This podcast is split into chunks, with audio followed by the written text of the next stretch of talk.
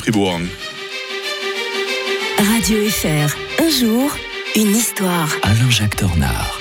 Un grand plaisir de retrouver tous les matins l'historien de Radio Fribourg. Bonjour Alain Jacques Tornard. Bonjour Mike. On va vous parler euh, d'un historien, il s'appelle Jacques Bainville, il est né le 9 février 1879 et ce qu'il avait euh, de particulier cet homme-là, c'est qu'il a réussi à annoncer la Seconde Guerre mondiale euh, sans l'avoir connu. hein. Exactement, puisqu'il est mort, euh, ben, lui aussi- eh ben, il est mort le jour de son anniversaire, le 9 février 1936. le D'accord. Alors, bon, ça me fait plaisir parce que c'est un historien. Hein, puis que quand j'étais jeune, que je cherchais des ouvrages pour euh, euh, mes, mes, mes propres travaux, euh, ben, je t'ai tombé par hasard sur Jacques Bainville. Et puis, en fait, je me disais, tiens, mais c'est bizarre, il est peu connu. Alors, je comprends pourquoi il est peu connu, parce qu'il, comme on dit, il appartient il appartenait pas aux chapelles officielles de l'historiographie traditionnelle. Vous savez, en, en France, il faut appartenir à ce qu'on appelle des chapelles. hein. Dans l'école communiste, l'école chrétienne, l'école, euh, je sais pas, de- toutes sortes d'écoles. Mais lui, c'était, il n'était pas dans le bon camp. Mais ça ne veut pas dire que ne pas être dans le bon ne, ne vous dispense pas parfois de faire de très très bonnes analyses. Mm. On, on a le cas pour le canton de Fribourg, d'ailleurs, avec Gonzague de Reynold.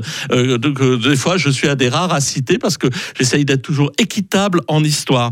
Alors, il, il avait fait, on fait des études de droit, lui, et puis s'est tout de suite intéressé à l'histoire et il avait publié, par exemple, un Louis II de Bavière, un- une histoire de France, euh, son, son Napoléon, par exemple, de 1931 est extraordinaire, de même que son histoire de la Troisième République. Et à l'issue de la Grande Guerre, en réplique à l'opuscule de l'économiste euh, Keynes sur les conséquences économiques de la paix, ben Bainville publie un lumineux essai, Les conséquences politiques de la paix à propos du traité de Versailles. Vous vous souvenez, on l'avait, on l'a évoqué un tout petit peu l'autre jour quand on a parlé de la République de Weimar. Oui, et, c'est juste. et il avait eu cette formule lumineuse qui avait tout résumé.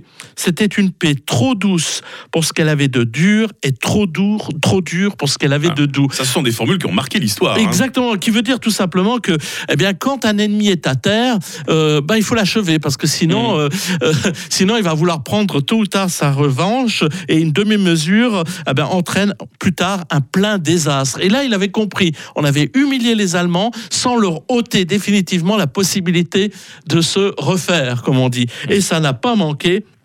Il écrit cela euh, 15, vingt- euh, 15 ans avant la, la Seconde Guerre mondiale et il est mort en 36 en effet sans connaître ce qui allait se passer. Alors là où il est mal vu, c'est parce qu'en fait il était très proche de Charles Maurras qui était un royaliste Mmh. et donc forcément euh, euh, euh, historien royaliste, ça voulait dire très mauvais historien. Alors qu'il avait eu des, des formules extrêmement ramassées comme celle-ci qui étaient euh, euh, extraordinaires et qui continuent à marquer pour ceux qui connaissent. Alors n'hésitez pas à essayer de découvrir Jacques Bainville. Est-ce que vous êtes d'accord de revenir la semaine prochaine, Alain Jacques Tornard Ouais, ouais. Oh, il veut qu'on le supplie, non Si, si, je, Bah, si je bien vous dis, sûr. si je vous dis qu'on va parler d'Abraham Lincoln, Ah, mais je viens tout de suite. qu'on va évoquer le désastre démographique de l'Afrique subsaharienne et que vous ferez appel à votre côté le plus romantique, puisqu'on sera la Saint-Valentin la semaine Ah, prochaine. je me quand même réjouis qu'on- déjà. On parle des origines de la Saint-Valentin avec l'historien de Radio Fribourg. hein. Alors ça, je suis là, je prends rendez-vous à lundi. Et ce matin, on parle de carnaval, de tout ce que ça représente pour